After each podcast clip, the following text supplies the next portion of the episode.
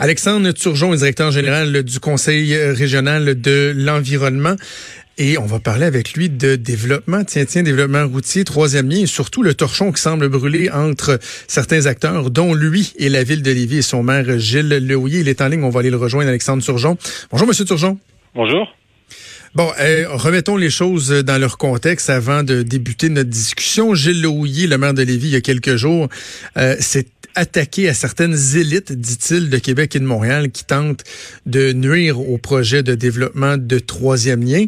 Ce à quoi vous avez répondu que le modèle de développement euh, de Lévis se comparait à un cancer. Vous avez dit Lévis, c'est le dernier exemple à suivre, c'est le tout à l'automobile.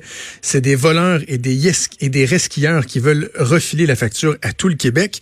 Il y a le maire de Lévis qui a pas trop trop apprécié. Il était en entrevue avec nous hier. On va écouter puis on revient ensuite. Il représente le Conseil régional de l'environnement, un organisme entièrement financé par l'État, de deniers publics. Il a des contrats avec la communauté métropolitaine dont je suis le vice-président. Il vient d'insulter l'ensemble de la population de Lévis. Moi, je n'ai jamais vu quelqu'un dans un organisme aller aussi loin que ça et insulter une population tout entière euh, par rapport à un projet qui nous tient à cœur. Maire de Lévis dit que vous avez insulté la population de Lévis, dont je fais partie, soit, dit en passant. Vous répondez quoi maire de Lévis? Ah, je sais pas, moi j'écoutais euh, ton lead euh, avant l'entrevue, là, euh, franc et nuancé, là, je trouvais que ça m'allait bien. Là. Ah mais, mais est-ce qu'on peut appeler un chat un chat puis pas créer une immense controverse? faut dire les choses franchement. On n'est pas des champions en matière d'aménagement du territoire. On a de la misère à produire des milieux de vie de qualité. Il y a pourtant des modèles qui sont connus. On sait qu'il y a des façons de, euh, de développer notre territoire pour que ça soit à la fois moins coûteux sur le plan des infrastructures, euh, donner davantage de qualité de vie aux citoyens et que ça rencontre nos certains impératifs, notamment sur le plan des impacts sur l'environnement et des changements climatiques. Et, et, c'est là que, que le bas blesse. Dans, dans son entrevue, euh, M. Lehoulier, puis là, je vais faire tout de suite une parenthèse. Hein. J'ai rien contre M. Lehoulier. D'ailleurs, euh, hier après-midi... ça paraît pas.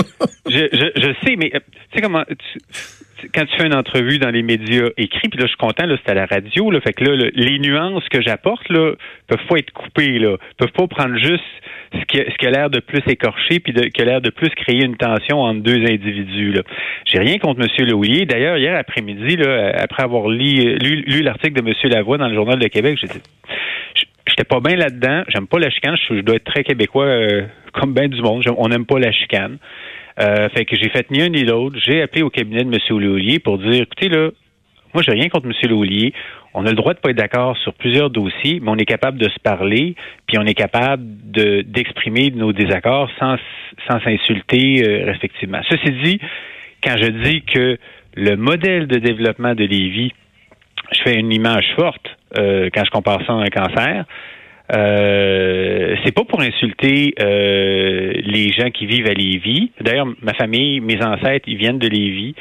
Euh, j'ai rien contre Lévis. C'est plus de dire le pattern de développement que Lévis répète et accélère depuis 40, 50 ans, c'est un pattern du mal tout à l'automobile. Un pattern où même quand on a de la densité, on n'a pas les avantages de la densité parce que y a pas de, on, est obligé d'aller en auto dans des power centers pour euh, aller dans les commerces. Alors, c'est c'est pas vrai de dire que on, retrouve des plus beaux les plus beaux exemples d'aménagement du territoire sont à Lévis. Euh, au contraire, on est capable de montrer. mais, mais, mais, Lévis, pas seul. Je veux dire, on a ces mauvais exemples d'aménagement-là, on les retrouve dans des petites villes de 3000 habitants, comme dans, dans les, grandes, les, grandes agglomérations. Et, mais, monsieur et, le défi, c'est qu'on a, on, a, on peut offrir autre chose. Puis les élus municipaux, comme le gouvernement du Québec, qui ont des responsabilités partagées en matière d'aménagement, devraient travailler à améliorer les choses, alors que actuellement, ben, ce que je constate, ce que je vois, Lévis, c'est qu'on travaille à les détériorer d'un point de vue notamment des coûts pour la ville. Euh, quand la ville se développe à faible densité, là, elle le sait. Les fonctionnaires de la ville savent qu'ils font à perte quand ils développent à faible densité, que c'est pas rentable, que vous qui habitez déjà à Lévis, là, vous payez pour les, votre compte de taxes, il va être, il va coûter de plus en plus cher parce qu'on est en train de faire du développement pas rentable euh, dans, dans, des nouveaux quartiers pour répondre aux besoins de certains promoteurs. Mais, mais, mais non, mais je, je, vais intervenir, c'est pas un monologue, M. Turgeon. Je vais intervenir juste un instant. Là. Euh, je, je, pose la question, puis c'est sans aucun sous-entendu, c'est par curiosité. Quand on parle, ben, vous avez votre expertise, que je respecte, mais votre connaissance du Québec en tant que tout, là, les régions et tout ça, oui. avez-vous l'occasion de sillonner le, le, Québec, de, de, de prendre la mesure de la réalité? Parce que... Ben, je parler de mon expérience personnelle. Oui. D'abord, j'ai euh, vécu euh, je suis né à Québec, j'ai grandi à Québec, je suis, mais j'y suis revenu seulement en, en, en 93. Entre-temps, j'ai vécu euh, huit ans à Montréal, huit ans à Rouen-Noranda, trois ans à Hull. Euh, j'ai passé mes étés dans les basses Laurentides et dans le Bas-Saint-Laurent, puis une partie de mes étés euh, à Lévis également. puis et, et, depuis que je suis professionnel, j'ai été appelé à parcourir toutes les régions. La seule région où je suis jamais allé, que j'ai jamais exploré, là, c'est le Nouveau-Québec. Mais, mais, mais les 16 autres régions au Québec, je les ai vues, je connais les villes, j'ai rencontré des intervenants, j'ai donné des formations. C'est quoi, c'est quoi votre, votre, votre lecture votre compréhension de l'enjeu de l'occupation du territoire. Parce que quand on regarde des urbanistes parler, euh, des gens qui font la, promotion du transport en commun, puis je, je le dis là, tout de suite, d'entrée de jeu, je, ne suis pas contre le transport en commun. Ce n'est pas ce, dont il s'agit. Mais il y a tout l'enjeu de la densité urbaine, puis du développement, puis de l'étalement urbain. Le Québec, là, c'est grand en titi. L'enjeu de l'occupation du territoire, c'est une question qui nous a longtemps, longtemps occupés. Et là, maintenant, faudrait toujours, faudrait jamais développer. Dès qu'on parle de développement, d'étalement, c'est mal, mal, mal, mal, mal. Faudrait jamais faire ça. Faudrait tout se stacker dans un tas, dans trois, quatre villes, puis se promener en transport en commun. Cette réalité-là, elle s'applique pas partout sur le territoire du Québec. Ben, d'abord, on fait l'enjeu là, c'est pas c'est pas un enjeu de densité parce que de densité, on en fait partout là. Euh, l'été passé, j'étais allé faire du vélo. Euh, je faisais du vélo, puis j'étais, j'arrive à Pont-Rouge, puis paf, une tour de 14 étages en plein cœur du village là. Euh, fait que la densité, on en trouve partout. Le problème, c'est pas est-ce qu'on fait de la densité, c'est le problème, c'est est-ce qu'on en fait de, de l'intéressante et est-ce que quand on fait de la densité, est-ce qu'on donne de l'avantage pour les citoyens qui choisissent cette densité-là. Normalement, quand tu choisis de la densité, tu devras avoir davantage de commerce de proximité puis être capable de faire davantage de, choses à pied. Mais la majorité du temps au Québec, c'est pas le cas.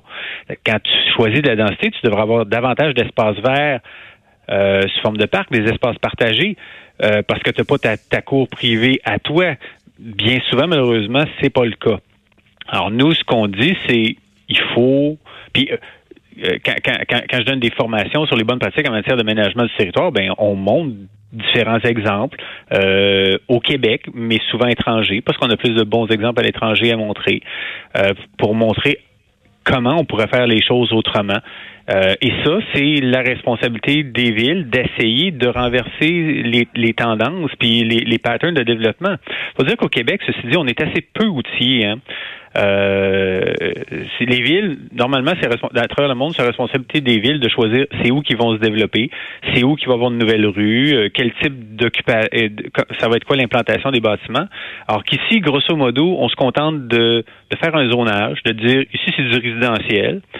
Euh, et euh, puis on, on, laisse les promoteurs nous soumettre des plans pour voir comment on va faire les rues, comment on va implanter les bâtiments, puis et donc, les villes sont un peu à remorque de ce que leur offrent les promoteurs. Et ça, ça déjà, ça en soi, c'est un, problème. Alors, le, le, le but, c'est c'est pas parce qu'on a un grand territoire qu'on est obligé de gaspiller notre territoire. Il y a des vocations qui doivent être maintenues, qui sont cruciales. Le territoire agricole au Québec, euh, c'est rendu moins de 3% de notre territoire. Euh, il faut, euh, faut qu'on arrête de gruger dans ce territoire-là, puis qu'on conserve les, sols de qualité à leur vocation agricole. Il euh, faut qu'on arrête de constamment empiéter dans des milieux humides parce que ces milieux humides-là, ils ont une vocation également. Un, ça joue un rôle d'éponge autour d'un cours d'eau, dans un bassin versant un, milieu humide. Et, et, au fur et à mesure qu'on imperméabilise puis qu'on fait disparaître des milieux humides, ben, on se surprend que lorsqu'il y a une forte pluie, les pluies arrivent plus rapidement dans la rivière et que ça crée des inondations. Alors, se développer de façon euh, plus harmonieuse, plus intelligente, euh, qui est à la fois compatible mais, mais est-ce que ça veut dire automatiquement, est-ce que ça veut dire automatiquement, à M. Turgeon, je, oui. ça, ça, va juste dans un sens, c'est plate un peu. Là. Est-ce que ça veut dire automatiquement qu'il faudrait cesser tout développement routier? Tu sais, exemple, le, le troisième lien, euh, il y a Oui. bien des gens qui vont dire, c'est parce qu'à la base, c'était très particulier comme choix de dire, on va faire deux liens, deux ponts collés un sur l'autre à une extrémité de la ville, alors qu'il n'y a aucune alternative. Il y en a qui disent, puis le prince Legault lui-même a déjà dit ça en campagne électorale, que dans le fond, c'est pas un projet innovateur, le troisième lien, c'est pratiquement de, de corriger une erreur du passé. Puis tu sais, quand vous dites, juste 4500 personnes qui l'utiliseraient, là, moi, je serais dans les utilisateurs. Là. Je reste dans le coin de route l'Allemand Ben, à Lévis. euh, vous savez que j'ai déjà Euh, dit que moi aussi je l'utiliserais. Hein? Ben, euh, non, mais ce, qui- ce que je comprends pas, c'est comment on en est arrivé à en faire un symbole si pesant, le troisième lien, comme si le troisième lien entre la rive sud et la rive nord était pour détruire l'environnement au Québec. Mario Dumont le disait hier à Gatineau, ils sont en train de parler d'un sixième lien. Il y a personne qui s'obstine avec ça. En quoi c'est si grave que ça de Ben, dire oui, euh, on veut favoriser un meilleur voir- transport en commun, mais on pense que ce serait utile de lier un autre endroit, la sud à la rive nord? Euh, je connais pas les chiffres pour le, sixième pont suggéré euh, à Gatineau. Euh, mais je serais pas surpris que le rapport nombre de voitures qui vont l'utiliser ou, nombre de personnes, parce qu'il y aurait sans doute aussi du transport en commun qui l'utiliserait versus les coûts, risque plus de... je, je serais pas surpris que le ratio, quand on le compare au troisième lien, ce soit un ratio 10 pour 1. Là. Euh, vous avez dit 4500. Mettons qu'on concède 12 000. Le, chiffre que j'utilise plus récemment, c'est 12 000 utilisateurs potentiels par jour, selon les données du MTQ. Euh, après ça, on n'a pas encore les coûts, là, mais j'ai hâte de savoir. On, on sait que ça va être plus que 4 à 5 milliards, là, que ça risque d'être facilement le double. Euh, les, les gens trouvent que c'est cher d'investir. Les gens, les gens trouvent que c'est cher d'investir 3,3 milliards pour le réseau structurant de transport en commun dans la capitale, alors que ça va desservir 100 000 personnes par jour. Euh, ça m'en est, quand tu compares les deux, là, il n'y a pas photo. Là. On les a eu, ces chiffres-là, d'ailleurs, pour le tramway. de- Ah oui, ça a été publié? Oui, euh, c'est des chiffres qui sont connus, là, euh, puis qui, qui vont avoir l'occasion encore d'être redébattus quand il va, le projet va passer en bureau d'audience publique euh, pour bien présenter la justification du projet.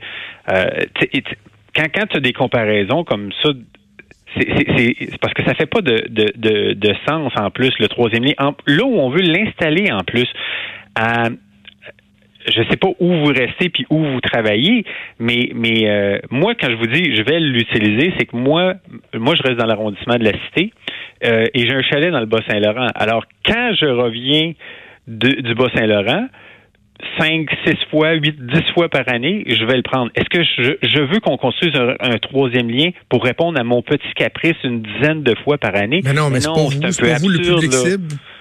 Euh, vous le mais- public cible. Monsieur Turgeon, Monsieur Turgeon, depuis, là. quel- depuis quelques semaines, là, Oui. quand je m'en reviens à la maison, là, euh, quand j'ai pas de télé à faire dans la fin de la journée, là, je reviens des fois dans le milieu de l'après-midi vers Lévis. Ça arrive presque une journée sur deux, des fois même ça a été deux journées sur trois, où le trafic en direction ouest là, recule jusqu'à la route l'Allemand. Vous êtes en train de me dire qu'il n'y aurait pas de masse critique qui choisirait de contourner, de passer, je- que ce soit avec je- ou pas. c'est- il est là le besoin. Demandez aux gens de Lévis, il y en a un besoin. Euh, ben, encore une fois, combien de milliers d'utilisateurs on juge que c'est justifié par milliards de dollars investis dans une infrastructure? OK. Euh, Attends, attends, attendez, non, je reprends la balle au bon. Laissez-moi reprendre la balle au bon un Il y a instant, Monsieur Turgeon, s'il vous plaît. Je reprends la balle. Ah, transport Turgeon, un instant, un dit que ça avait de l'allure, là. Monsieur Turgeon, je, je vais faire un parallèle. Euh, je dis toujours qu'il faut pas opposer le tramway au troisième lien. Là. Vous avez dit dans le cas du tramway, projet pour lequel il y a déjà 3,3 milliards qui ont été octroyés.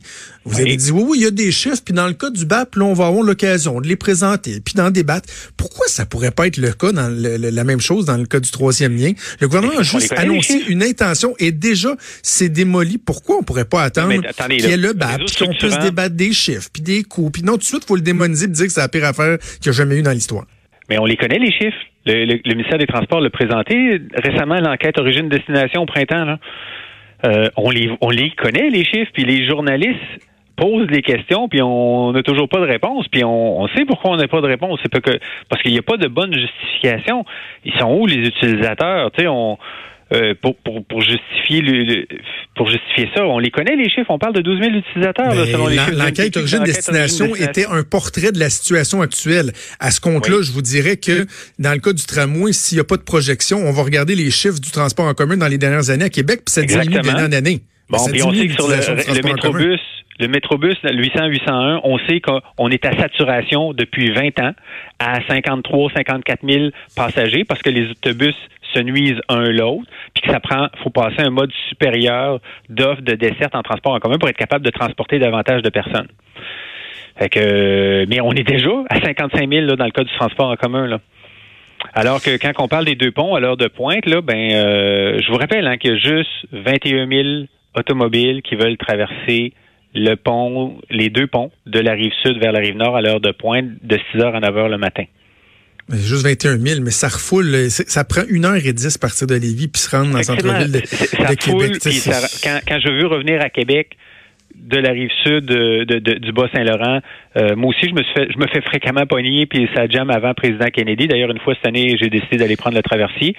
Euh, et euh, et, et, dans l'autre direction, c'est la même chose pour peu importe le chemin qu'on on, on, on, prend pour sortir de la ville à l'heure de pointe en fin de journée pour traverser les ponts.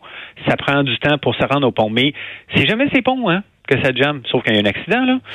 Dès que tu embarques sur le tablier, là, ça accélère, puis tu es rendu à 100 km heure, puis euh, ving vang, t'es l'autre bord.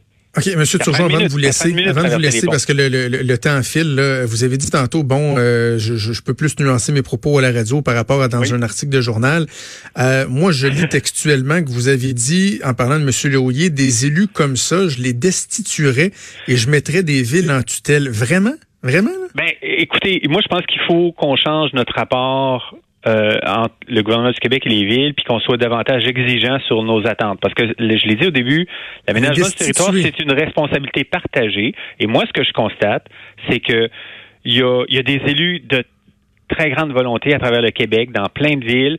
Et, il y a aussi, à mon sens, des villes qui abdiquent leur responsabilité en matière d'aménagement ou ne comprennent pas leur responsabilité en aménagement. Puis ici, c'est une image forte là, quand je dis qu'il faudrait les destituer puis les mettre en tutelle. On n'en arrivera pas là, on s'entend. Mais en même temps, le message, c'est si vous voulez pas les assumer, vos responsabilités en matière d'aménagement, là, confiez-les à quelqu'un d'autre. Dites au gouvernement de les reprendre, ces responsabilités-là. La responsabilité en, matière d'aménagement, c'est pas de dire Hey, go, go, go, je veux que le développement se fasse chez nous, je veux battre Saguenay, je veux que ça soit moi qui ai le plus d'unités d'habitation qui se construisent chez nous. Le mandat des villes, leur responsabilité, ce que le gouvernement du Québec leur a dit depuis plus de 20 ans, c'est qu'il faut travailler à réduire la dépendance à l'automobile. Mais si, à chaque année, on ajoute des nouveaux quartiers qui sont encore plus dépendants de l'automobile, comment la ville a fait pour contribuer à cet objectif-là que le gouvernement lui a donné? C'est zéro. Et c'est dans ce sens-là que je dis que les villes et des élus, souvent, n'assument pas leurs responsabilités en matière d'aménagement. oui, ils s'occupent d'aménagement du territoire, oui, ils s'occupent de règlement de zonage, oui, ils offrent des, ils offrent des permis de construction, mais ils n'orientent pas le développement à la façon dont on s'attendrait qu'elle euh, le fasse en fonction des impératifs économiques et environnementaux. Puis de, et de qualité de vie. Il n'y a, pas, a pas de perdant à mieux faire l'aménagement du territoire. Hein?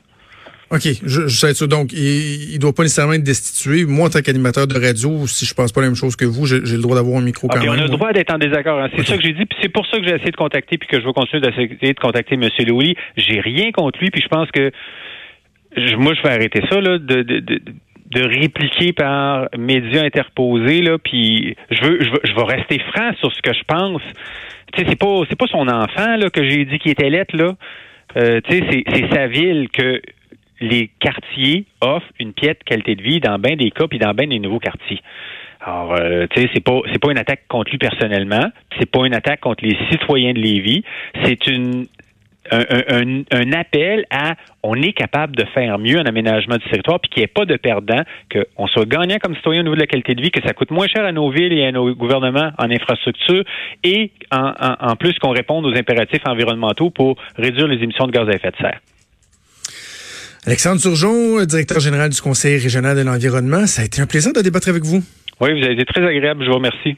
Merci, au revoir. Euh, donc, Alexandre Turgeon.